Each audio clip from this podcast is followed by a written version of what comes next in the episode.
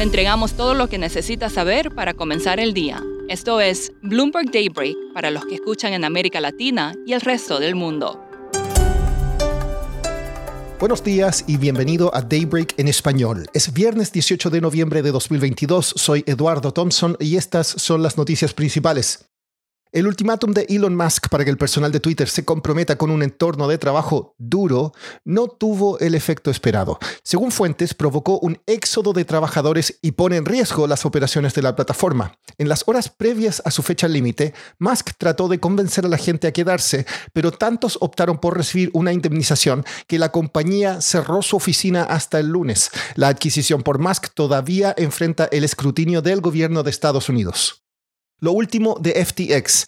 Legisladores demócratas, algunos de los cuales recibieron donaciones de campaña de Sam Bankman Fried, están listos para interrogar al ex director ejecutivo. La Comisión de Valores de Bahamas ordenó la transferencia de todos los activos digitales de FTX Digital Markets a una cartera bajo su control. El fondo de pensiones canadiense Ontario Teachers asumió una pérdida de 95 millones de dólares por invertir en FTX. Bank of America informó que fondos accionarios globales tuvieron sus mayores entradas de flujos en 35 semanas. También dijo que esperar un pivote en la tendencia de tasas de la Fed entre febrero y mayo sería un error, pero que podría ocurrir en junio o julio.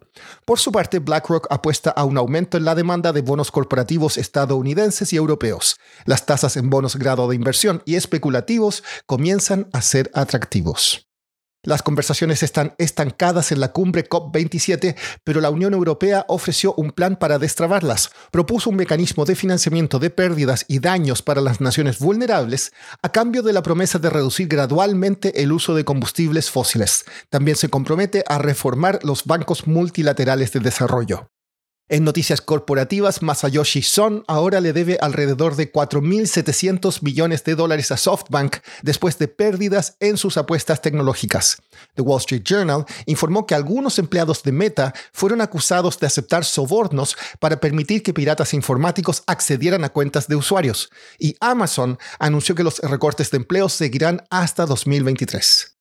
Pasando a América Latina, Paul Krugman dijo que México podría sufrir efectos drásticos si su Banco Central no sigue igualando los aumentos de la Fed. Seguir a la Fed tiene sentido en este momento, dijo el economista ganador del Premio Nobel. El Banco Central de Chile informó esta mañana que el PIB se contrajo un 1,2% en el tercer trimestre frente al trimestre anterior, por encima del consenso. Año a año creció 0,3%. También informó un déficit de cuenta corriente mayor que el esperado. En México, sigue la polémica por el plan del presidente Andrés Manuel López Obrador de reformar el Instituto Nacional Electoral, o INE, con protestas por un lado y acusaciones conspirativas por el otro.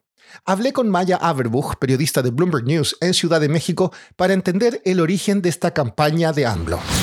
AMLO, el presidente de México, lleva desde años un conflicto con el regulador de las elecciones. Hay que eh, recordar que AMLO eh, llegó a la presidencia la tercera vez que intentó y dijo desde hace mucho tiempo que fue por una cuestión de fraude en las elecciones anteriores.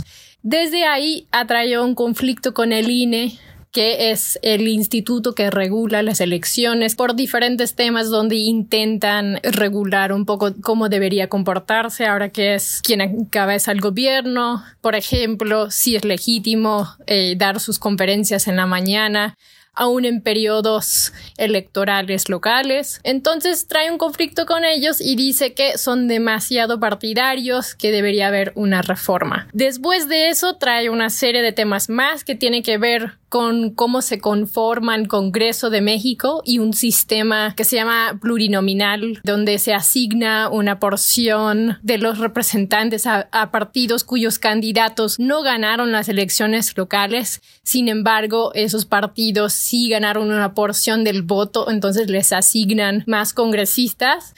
Es un tema un poco polémico, intenta preservar el poder de partidos minoritarios y AMLO eh, es una de las personas que piensa que se debería eliminar ese sistema. Maya, ¿hay apoyo en el Congreso y en la población general para esta reforma? Pues hubo una marcha en contra de la reforma el día domingo. Miles de personas salieron a marchar para decir que estaban a favor del INE, que lo querían proteger, que era importante proteger la democracia en México. El presidente respondió diciendo que la mayoría de personas que marcharon eran conservadores y sabemos que partidos de la oposición que en algún momento han llegado a apoyar las propuestas de AMLO, por ejemplo el PRI, han dicho que no van a aprobar esta reforma.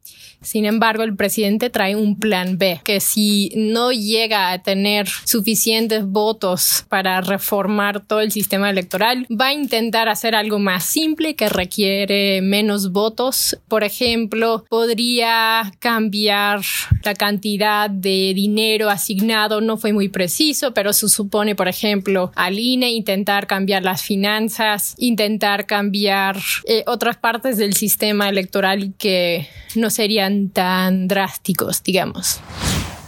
Y por último, la Copa del Mundo más cara de la historia comienza el domingo con el anfitrión Qatar jugando contra Ecuador. Argentina se enfrenta a Arabia Saudita el martes, cuando México estrenará contra Polonia y el vigente campeón Francia juega contra Australia. Eso es todo por hoy. Soy Eduardo Thompson. Que tengan un excelente fin de semana. Para conocer todas las noticias que necesita para comenzar el día, revise Daybreak en la app Bloomberg Professional, donde puede personalizar las noticias que desee recibir. También puede suscribirse a la versión solo audio en Spotify, Apple Podcasts o la plataforma de su preferencia. Eso es todo por hoy. Escuche de lunes a viernes Bloomberg Daybreak.